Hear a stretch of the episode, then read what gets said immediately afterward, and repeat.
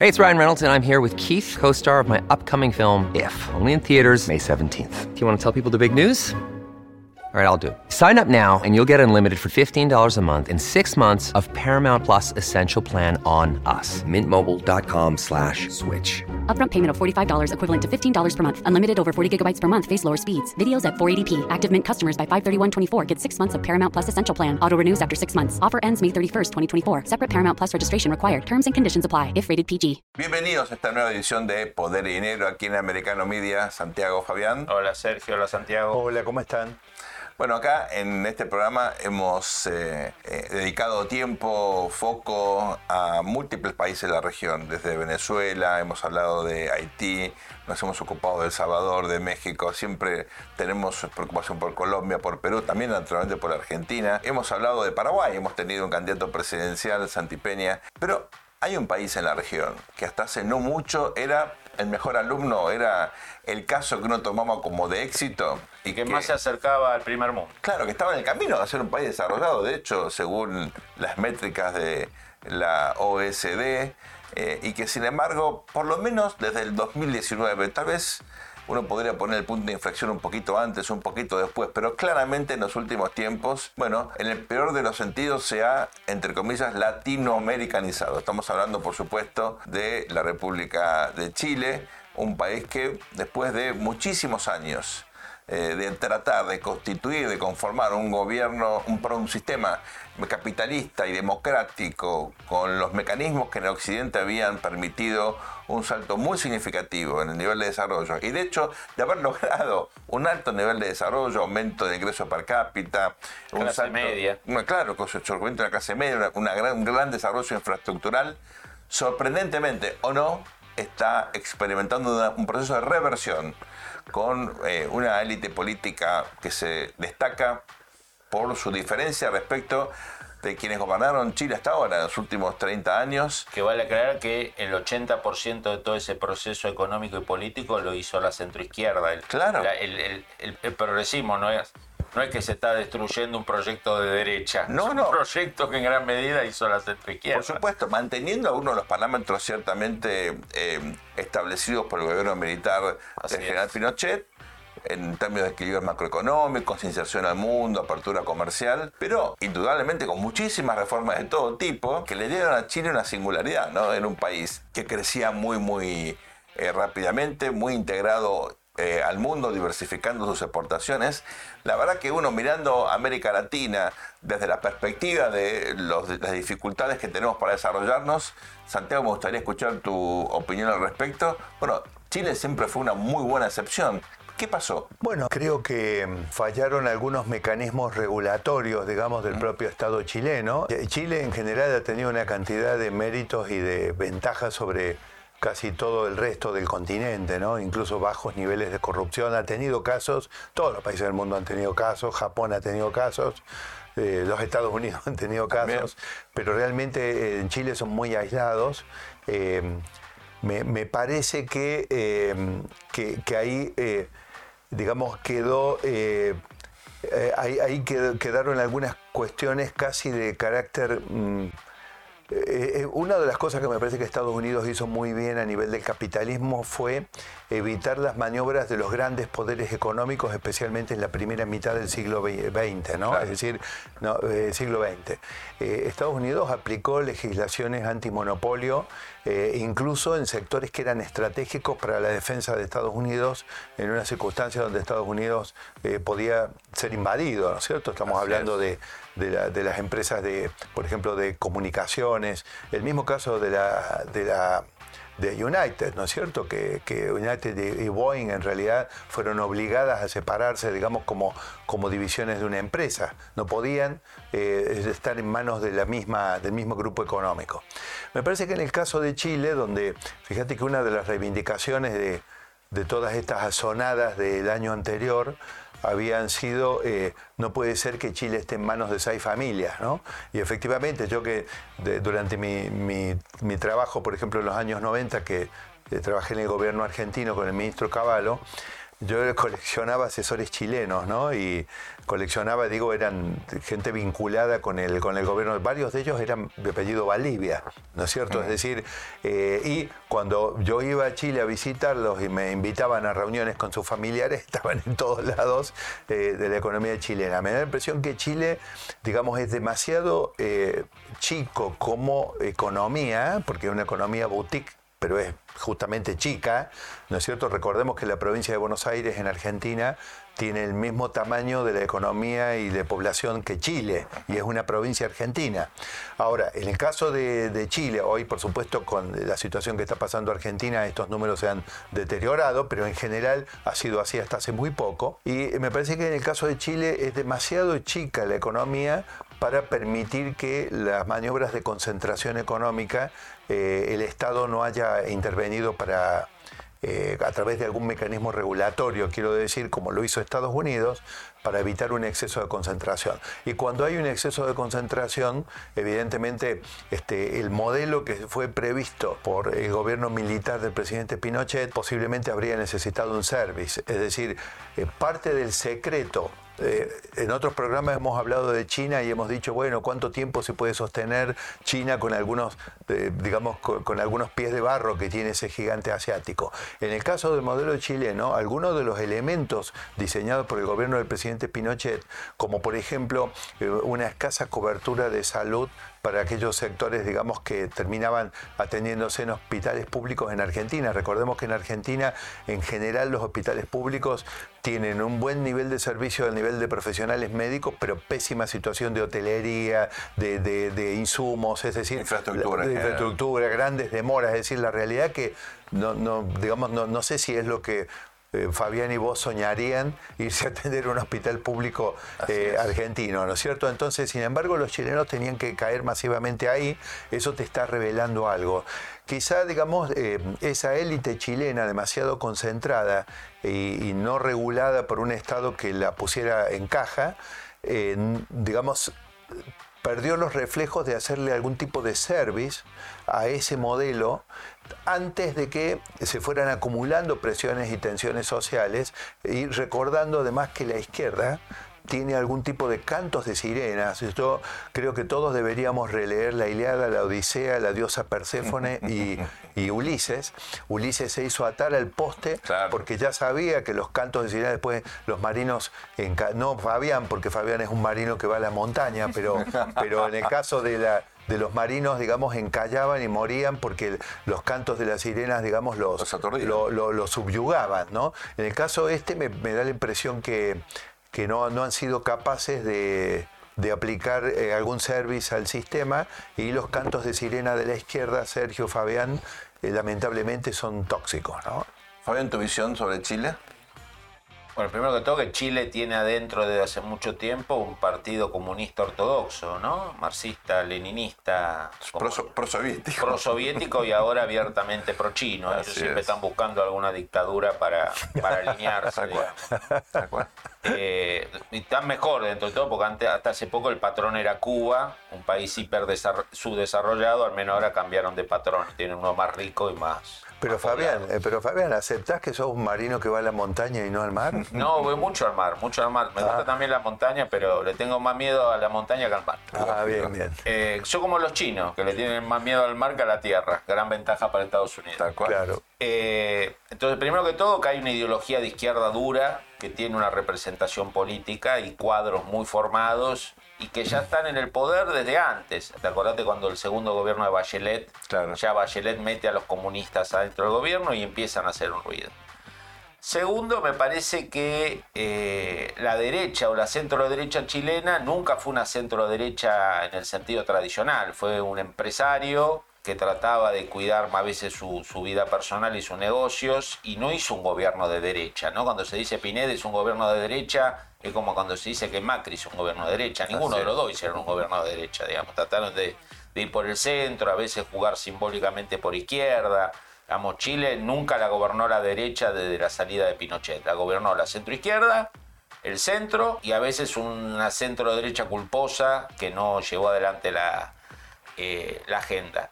Y después hay una vieja teoría que vos, Sergio, conocés y la gente que haya cursado un estudio de ciencia política en nuestra audiencia también, que es la, famosa teoría de Huntington, eh, de Liebhardt, de, la teoría de la modernización. Así es. Que, ¿Qué pasa cuando una sociedad tiene varias décadas de modernización, aparece una clase media, la clase media ascendente entra con expectativas, su prioridad era salir de la pobreza, pero una vez que sale de la pobreza su aspiración es mucho más alta, se empieza a comparar con las clases altas o medias altas, y eso Huntington ya en la década de los 60 decía que genera turbulencias y agitaciones, digamos. Entonces me parece que Chile es un caso perfecto, las rebeliones de, del 19, si vos te fijás, el público que la inicia son los estudiantes secundarios de los colegios mejorcitos o, más acomodados de Santiago y de Valparaíso. No es una pueblada donde los humildes, donde los pobres avanzan sobre la ciudad. Son los hijos de las familias que han ascendido a las nuevas capas medias. Entonces me parece que es un, caso testigo. Y podemos desarrollarlo después. Han elegido un gobernante sin la más mínima capacidad de gestionar eh, la situación. Sin experiencia. Estamos hablando de Chile, un país que hasta hace muy poquito era el mejor ejemplo de desarrollo democrático y económico de América Latina y lamentablemente ha entrado, bueno, en lo que algunos creen es un tobogán, ¿no? De reversión de desarrollo. Si les parece bien, luego esta muy breve pausa volvemos desarrollando otras cuestiones muy vinculadas a la cuestión eh, de Chile, a su futuro político, económico y social. No se vayan, volvemos con más poder y dinero aquí en Americano Media. Bienvenidos a este segundo bloque de Poder y Dinero aquí en Americano Media. Como les contamos en el bloque anterior, vamos a dedicar este programa al análisis de Chile, un país que era un ejemplo en la región de desarrollo democrático, de desarrollo económico y que entró en una deriva, en una especie de tobogán que, bueno, el único que sabe dónde va a llegar es Patricio Navia, por eso lo tenemos aquí con nosotros. Pato, un gusto aquí tenerte nuevamente en Poder y Dinero. ¿Cómo Bienvenido, Patricio. Hola, un placer. Gracias por la invitación. Un placer estar de vuelta con ustedes. Estás en Chile, nos has dicho que vas a asistir a, esta nueva elección constituyente de este proceso eterno. Parece la película esta de donde se repetía la historia de la marsopa, ¿te acordás? El día de la marmota, eh, sí, sí, sí. Exactamente. ¿Cómo, ¿Cómo ves este proceso, Patricio? ¿Hacia dónde va esa elección? Es una elección que ya no le importa mucho a la gente porque en Chile en 2019, con el estallido social, hubo una especie de estafa piramidal, ¿no? La clase política dijo, mira, todos los problemas que tiene Chile se van a solucionar con la nueva constitución, así que pues sacamos una nueva constitución y pues no nos molesten ahora, déjennos gobernar, pero hacemos una nueva constitución y se solucionan los problemas. Se hicieron las elecciones, eh, un plebiscito, luego las elecciones en 2021, la propuesta de constitución se entregó a mediados de 2022, a la gente no le gustó porque la gente dijo, mira, nos viene a solucionar los problemas, no es la píldora mágica que nos prometían, sino que parece que va a crear algunos problemas nuevos y en realidad no refleja lo que nosotros queremos y yo sigo con malas pensiones y hay inflación y los problemas siguen igual, entonces la gente rechazó la nueva constitución. Y, en buena medida también la rechazó porque la gente dijo, mira, no nos gusta el camino por el que va el presidente Boric, así que pues, vamos a castigar al presidente que quiere esta nueva constitución. Y ahí la clase política volvió de nuevo diciendo, ok, entonces hagamos el proceso de nuevo. Y hay una elección ahora el 7 de mayo para escoger a uno de los dos cuerpos que van a redactar la constitución. El otro cuerpo lo nombró el Congreso y ya está redactando la constitución y el 7 de mayo tenemos que escoger al cuerpo electo, que va a ser como una especie de segunda cámara que va a revisar el texto que ahora está redactando esta primera cámara pero la gente no conoce a los candidatos, ya no le importa mucho, se decepcionó, es un poco como tú decías al día de la marmota, ya no quieren volver a votar para algo que después creen que no va a tener mucho efecto. Entonces, el proceso constituyente está un poco estancado. Lo más probable es que salga una constitución muy parecida a la actual, a la constitución de Pinochet, que ha sido reformada muchas veces en democracia y que ha funcionado como una buena constitución, ¿no? Tiene un origen ilegítimo, es como la, la casa que construyó el padre violador y asesino, pero pues la casa es una buena casa. ¿Qué culpa tiene la casa de que el padre haya sido un violador? Y claro. Entonces, claro, no hay que demoler la casa. La casa no tiene la culpa. Le poder dar un buen uso. Pero de todas maneras, la izquierda se agarra de cualquier cosa para cuestionar. Bueno, sí, la izquierda dice, mira, la casa, digo, es, impura, ¿no? Y sí, a lo mejor había que traer un cura, un sacerdote, un chamán para que la purificara y arreglarla un poco. Em, y, que, digo, las constituciones pueden seguir siendo reformadas todo el tiempo y siendo mejoradas, ¿no? ¿Y para qué partir de cero? Ningún país sabio parte de cero. Incluso, no sé, si tienes una dictadura comunista que hizo un puente, cuando se acaba la dictadura comunista no tienes para qué votar el puente. El puente te sirve, aun si lo hizo una dictadura brutal y terrible. Entonces, el proceso en el que está Chile ahora es, por un lado, un proceso de la gente que sigue descontenta porque su, su situación no mejora, porque llegó un gobierno prometiendo que iba a aumentar el gasto y resulta que ahora la economía está ya prácticamente en recesión, con 10% de inflación, que para, bueno, para Argentina puede no ser mucho, pero para cualquier lugar del mundo normal sí es bastante. Entonces, Patricio, Patricio, reconoce que salimos campeón del mundo en fútbol y ahora vamos camino a, la final del mundo en inflación también. No, sí, digo, Argentina tiene un gran equipo de fútbol y, pues, ojalá. Y una gran inflación. Yo decía que la solución para Argentina y para Chile era que nos uniéramos en un solo país.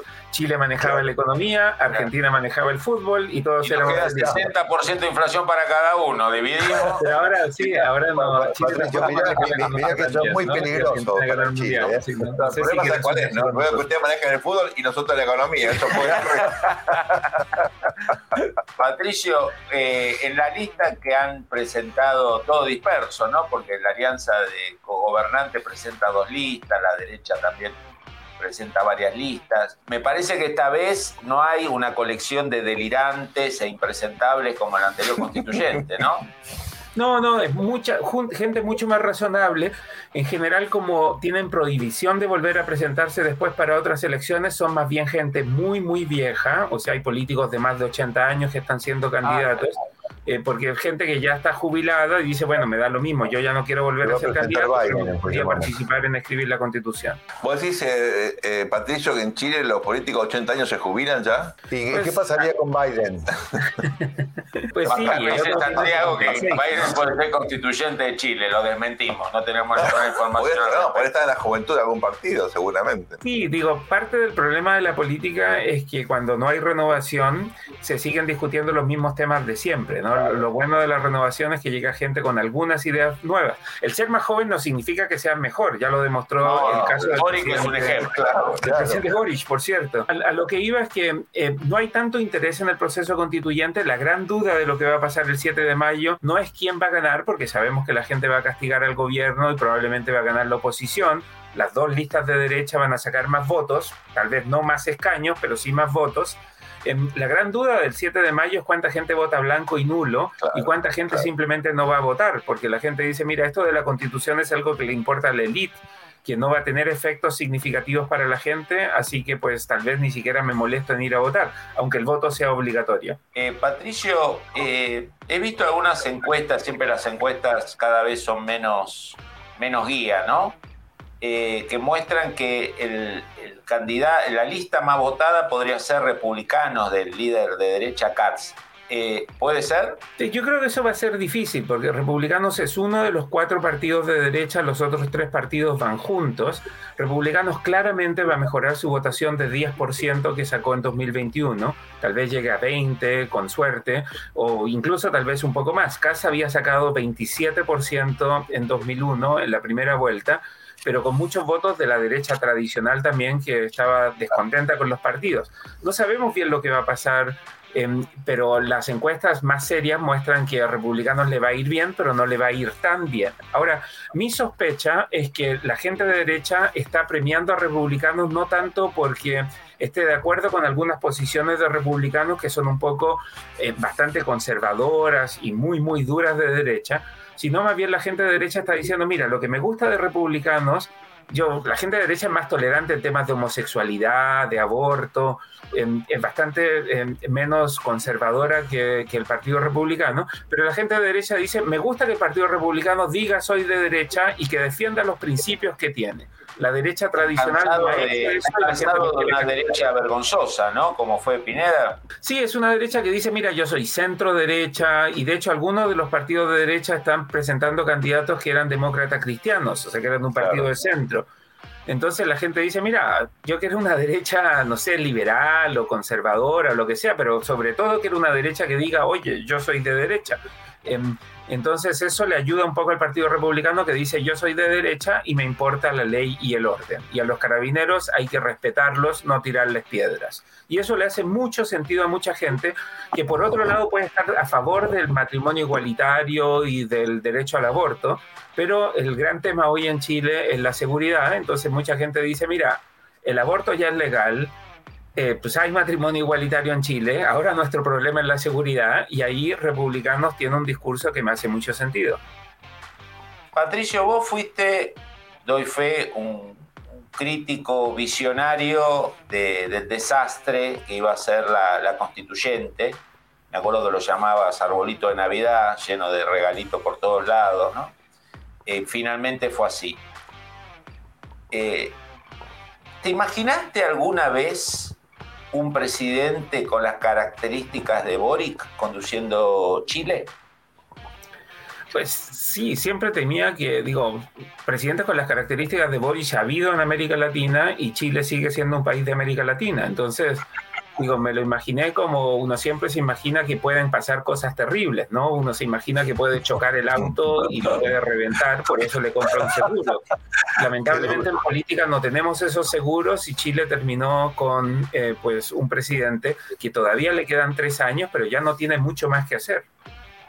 O sea, vos ves un gobierno eh, como intervenido, porque yo lo que veo es que intervenido esta señora Toja, ahora este nuevo ministro que se ha incorporado, es como una especie de la detestada vieja política de centro izquierda que Boric y su gente tanto maltrató, insultó, como haciéndose cargo del gobierno y Boric transformándose casi en un presidente testimonial o, digamos, protocolar. ¿Eso es así?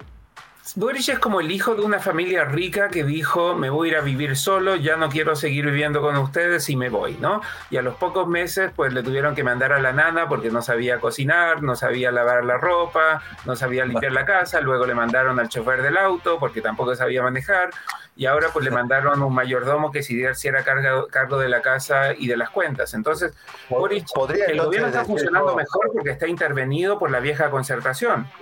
Claro. ¿Podría yo pensar entonces, Patricia, en función de tus dichos, que no tenés una buena evaluación del presidente Boris? Vamos a una breve pausa ahora, si les parece bien, y enseguida volvemos con este análisis tan, yo diría, entretenido, pero muy, muy incisivo. Muy agudo, muy, agudo, muy agudo. Patricia Navia acá en Poder Dinero. No se vayan, te volvemos luego esta muy, muy breve pausa. Bienvenidos a este tercer bloque de Poder Dinero aquí en Americano Media. Estamos analizando el caso chileno. Hasta hace no mucho el país que era ejemplo en la región, que se distinguía por la calidad de su dirigencia, por su estabilidad económica y política, y que, bueno, desde 2019, pero sobre todo en los últimos casi dos años ya, ha caído en una deriva que es difícil saber dónde termina. Analizamos con Patricio Navia, nuestro entrevistado, la cuestión política, la elección del 7 de mayo, constituyente, la situación actual del gobierno. Pero nos queda, Patricio, un capítulo que para muchos de nosotros es un gran enigma y es la cuestión económica. ¿Cómo puede ser que un país que había experimentado ¿no? un desarrollo capitalista muy, muy, muy significativo, que por supuesto arrastraba todavía cuestiones pendientes, pero que había logrado una inserción notable en el comercio internacional, con una diversificación de las exportaciones, no solamente el sector primario, también había crecimiento de otros segmentos y que eh, se distinguía en América Latina por su vitalidad, de pronto entró en una situación confusa y ahora encontramos situaciones, yo diría, inéditas, por ejemplo, una intervención del Estado nada más y nada menos que en la minería del litio. Es cierto, existía Codelco, una gran empresa productora de cobre, pero Chile había recibido realmente inversiones cuantiosas en litio. Era un mercado que funcionaba muy, muy bien. Si había algo que no había que regular era el litio. Y ahí tienes ahora metido al gobierno de Boric. ¿Cómo se entiende esto en un país como Chile con la experiencia exitosa de capitalismo y desarrollo humano en las últimas décadas. Sí, bueno, todos los países de América Latina son un poquito como alcohólicos en recuperación, ¿no? Y Chile también era un alcohólico en recuperación que después del estallido social se puso a tomar alcohol de forma indiscriminada y terminamos con Boris como presidente. La buena noticia es que en septiembre del 2022 los propios chilenos dijeron, no, ya no podemos más, nos metimos a una clínica de rehabilitación de nuevo y el país está avanzando un poco más en la dirección correcta. Boris cuando llegó, cuando ganó las primarias, dijo, si Chile fue la cuna del neoliberalismo, liberalismo también será su tumba. Pues ahora el gobierno está más intervenido y está todo bastante más controlado y la gente dice, bueno, Boric no va a sepultar el neoliberalismo, de hecho le puso un bozal y ya ni siquiera lo puede controlar mucho. Pero un último intento del gobierno fue decir, ok, vamos a meter al Estado en el negocio del litio. Y acuérdate, la empresa más grande de litio en Chile es SQM, Sokimich, que está asociada al ex yerno de Pinochet, que es uno de los principales dueños, y por eso mucha gente dice, bueno, es la empresa del yerno de Pinochet y por lo tanto tenemos que matar a Pinochet, así que matemos al ex yerno. Em, esa empresa el año pasado contribuyó con em, más o menos 3 em, mil millones de dólares, que es casi un punto del PIB en impuestos que pagó esa empresa. Esa sola empresa, un punto del PIB, que es más o menos eh, casi un 1,5, no, como 3 puntos del, del 2 puntos del 2% del, del, del gasto público en Chile, lo pagó una sola empresa, en, que le ha ido muy bien porque el precio del litio ha subido mucho. Ahora, el litio es la constitución de Pinochet. En la constitución decía que el litio es propiedad estatal y que el gobierno puede entregar concesiones que expiran después de cierto tiempo para que las empresas puedan extraer litio. Entonces, no pueden nacionalizar algo que ya en teoría es del Estado y el Estado entrega esas concesiones. Lo que quiere Boric es decir que el Estado ahora va a participar como socio en las concesiones. Entonces no es que le entregas una concesión a una empresa para que extraiga, sino que esa empresa tiene que asociarse con el Estado y que van a extraer juntos. Que eso es como decir, mira, nos vamos juntos de vacaciones y tú llevas tu mochila y además me llevas la mía, porque pues yo no voy a caminar porque no sé cómo extraer litio, pero tú sí sabes. Eso no tiene mucho sentido. La idea, por lo que me parece, Patricio, es que el Estado no aporta nada. No, no, no. El Estado es el socio que te pasa la mochila y tú le cargas la mochila y además le compras el pasaje. Ahora, eso no tiene mucho sentido porque las empresas de litio, cuando el precio está alto, ya pagan mucho dinero en impuestos por un royalty que existe al litio que tienen que pagar. Entonces, cuando el precio baje, van a pagar menos, pero cuando el precio baje, potencialmente van a tener pérdidas también. Y si el Estado es socio, el Estado va a tener que hacerse cargo de esas pérdidas. La gracia de lo que pasa ahora es que el Estado participa cuando hay ganancias y el Estado no tiene que hacerse cargo de las pérdidas cuando hay pérdidas. Entonces, lo que ofreció el presidente Boric no es una muy buena idea. De hecho, dos días después de lo que el presidente Boric dijo, el ministro de Hacienda va y dice, no, en realidad no va a ser tan así, los tal vez los, em, las empresas privadas pueden, pueden ser socios mayoritarios en estos proyectos nuevos del litio, pero el Estado va a ser un socio más bien menor. Y eso, o puede ser un socio minoritario. Y eso es lo que nos está indicando es que el ministro de Hacienda entiende que esto no tiene mucho sentido y dice, bueno, pues si el presidente lo dijo, vamos a dejar que esté ahí un rato y después cuando haya que renovar de nuevo los contratos, dejaremos que siga como está funcionando ahora. Digo, si en Estados Unidos dicen que si if it ain't broke, don't fix it, ¿no? Si no está roto, no lo mandes a arreglar. Ahora, la, la próxima concesión que se acaba en Chile es la concesión de SQM, de, de esta empresa, que se acaba en 2030. Entonces la negociación tiene que empezar en 2026, que es cuando esté el próximo gobierno. Este gobierno está tratando de anticiparse, pero lo que probablemente va a ocurrir es que van a negociar, conversar, conversar, se va a acabar el gobierno y el próximo gobierno va a tener que negociar con SQM la extensión de este... Em, de esta concesión que ha sido bastante beneficiosa para el Estado chileno. el Estado chileno es como que arriendas una casa que valía muy poco y ahora vale un montón y pues recibes el arriendo. No tiene mucho sentido que si ya la estás arrendando y te funciona bien, decir, mira, yo voy a entrar a operarla por Airbnb, aunque nunca he hecho Airbnb ni sé cómo funciona, pues yo lo voy a hacer porque creo que puedo ganar más dinero. Igual y te conviene mantener lo que te está funcionando bastante bien y que el Estado se dedique a hacer otras cosas o que aprenda a hacer otras cosas que no sabe hacer, como por ejemplo entregar educación de calidad a todos los niños pobres en Chile. Patricio, una de las cosas que me parece que va a garantizar que va a quedar en nada, en casi nada, es que el socio externo es China de estas inversiones, ¿no?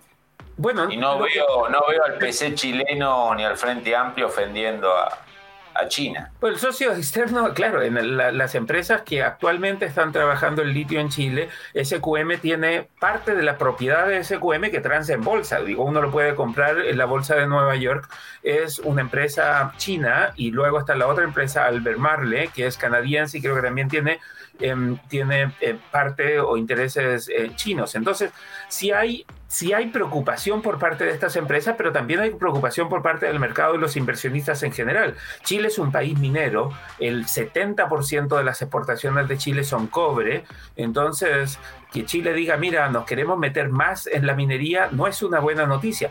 Tú mencionaste a Codelco, que es una empresa súper importante, pero cuando se acabó la dictadura, Codelco producía el 90% del cobre de Chile en democracia hay más empresas privadas ahora y Codelco produce un 30% del cobre que produce Chile. El otro 70% no está bien Codelco, ¿no? Por lo que se publica, Codelco ha dejado de ser, eh, digamos, una, una empresa ejemplo en tema de ganancia, de management, y porque es una empresa estatal, entonces nos tiene presión a producir más ganancias y cuando tiene algo de ganancias, el Estado se las quita para gastarlas en otra cosa. Entonces tampoco ha sido una empresa que ha podido invertir en su desarrollo como lo hacen las empresas privadas. Entonces efectivamente tiene una desventaja, que es una desventaja intrínseca a las empresas estatales. Además, los sindicatos en Codelco son muy poderosos y pues el gobierno no quiere irse contra los sindicatos porque los sindicatos votan. Entonces, Codelco tiene ganancias más bajas em, y tiene costos de producción más altos que las empresas privadas en Chile.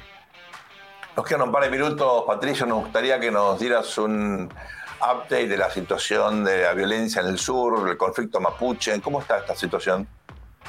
Pues sigue descontrolado. Lo que pasa es que ahora hay más violencia, más delincuencia común en la capital. Entonces, hay más noticias cuando asaltan a una familia en su casa o cuando eh, matan a un carabinero en Santiago que cuando siguen quemando máquinas y amedrentando a los trabajadores, a los eh, pequeños empresarios, a los agricultores, a las empresas forestales que están en la región de la Araucanía. Sigue siendo un problema muy grande. La Araucanía lleva un año en estado de excepción constitucional, que lo puso el propio presidente Boric cuando llegó después de decir que no lo iba a hacer. Estamos un año ya con ese estado de excepción, los problemas siguen, pero la opinión pública está preocupada de otras cosas, aunque la violencia en el sur sigue con bastante fuerza.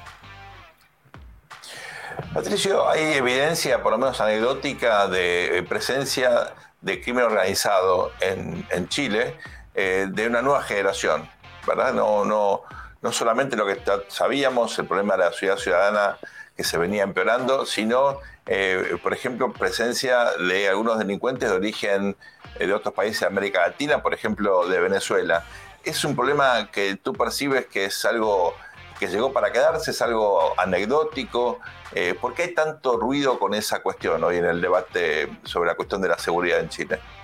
Sí, bueno, en parte hay ruido porque, porque es verdad y porque el propio, el, propio Estado lo reconoce. El fiscal de la nación, el principal perseguidor de la nación, el, el National Prosecutor um, de Chile, dio su discurso anual hace dos días y dijo, la principal amenaza que tiene Chile es el crimen organizado. O sea, lo dice el propio Estado, la entidad preocupada de perseguir el crimen en Chile.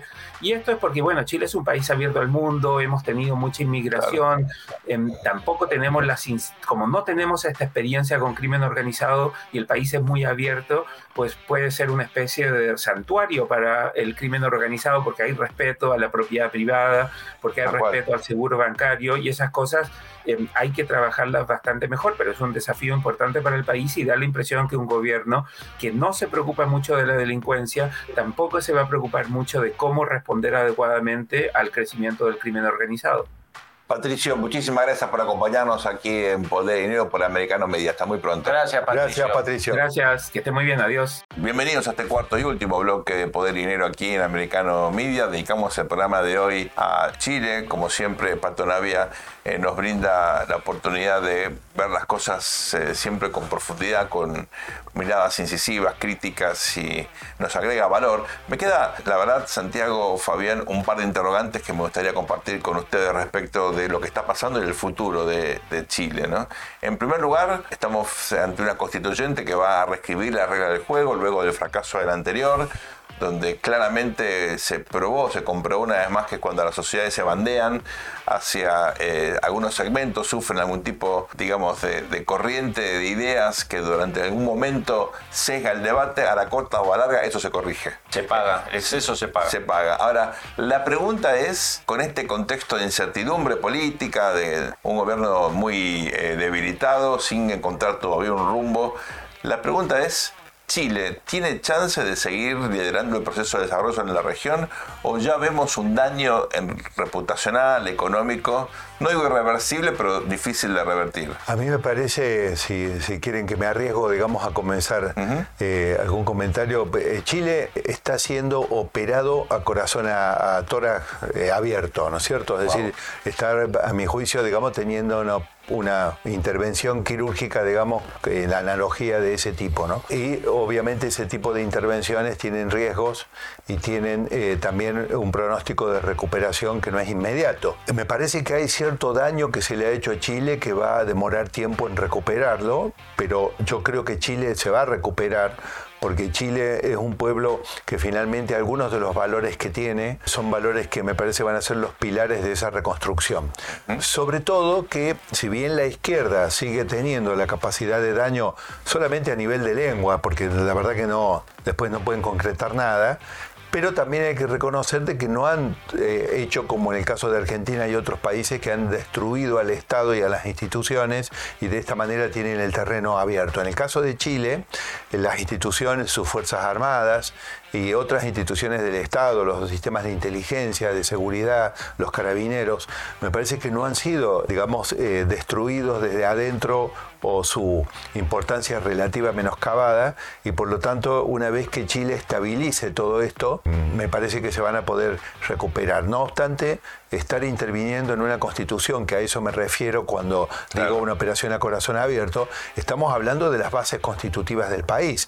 Las anteriores fueron rechazadas, bueno, era realmente una constitución delirante, digamos, el proyecto ese pero no es menor el tema de que la mayoría de la población chilena sigue queriendo una nueva constitución en Chile.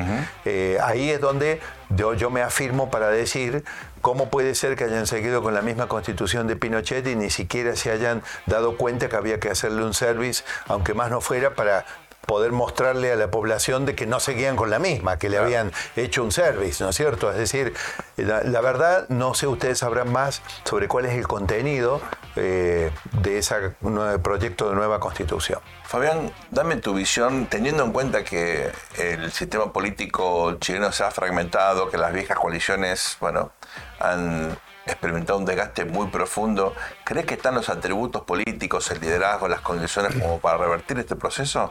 Primero que todo, como decís vos, el sistema político chileno siempre fue fragmentado y eh, post-Pinochet se, estructuró en dos grandes coaliciones que se disputaron el poder, casi por herencia del gobierno militar, entre los que querían seguir ciertas cosas y los que no querían seguir. Después terminaron todos siguiendo, al menos la receta económica eh, la siguieron todos. Lo que está pasando ahora es que esas dos coaliciones ya no son tan homogéneas. La derecha, los dos partidos tradicionales, UDI y Renovación, ya no juegan en dupla como, como hacían antes. Hay un partido de derecha a derecha, que es el de Katz, los republicanos, que hizo una muy buena elección. En la, de hecho, ganó la primera vuelta, digamos, contra, contra Boric. Y la propia izquierda, que tuvo nucleada históricamente eh, en la concertación, también se ha fragmentado y, de hecho las, los partidos que apoyan al actual gobierno van en dos listas en las elecciones de compiten lo que vendrían a ser los socialdemócratas moderados procapitalistas y occidentales la vieja concertación y eh, el partido del, presidente que es una especie de comunismo eh, Palermo Sojo, digamos, ¿no? Así, posmoderno. Verde. Verde, ecologista, pro aborto. Y el PC, digamos, ¿no? Eh, entonces, hay una gran fragmentación. Eh, Chile vuelve casi a, los, a la década de los 50, a los 60, a los 40, que fueron décadas complicadas claro. Con, con, disputa, con violencia, con fragmentación. Golpes militares. Golpes militares. Y se le agrega otro factor, que es un equipo de gobierno totalmente incapacitado para gobernar, sin experiencia, eh, en muchos casos de ellos dogmáticos. Mm. Eh, se la pasan pidiendo perdón, pero al mismo tiempo que piden perdón, a la otra semana vuelven a hacer una, una, meter la pata otra vez y vuelven a pedir perdón.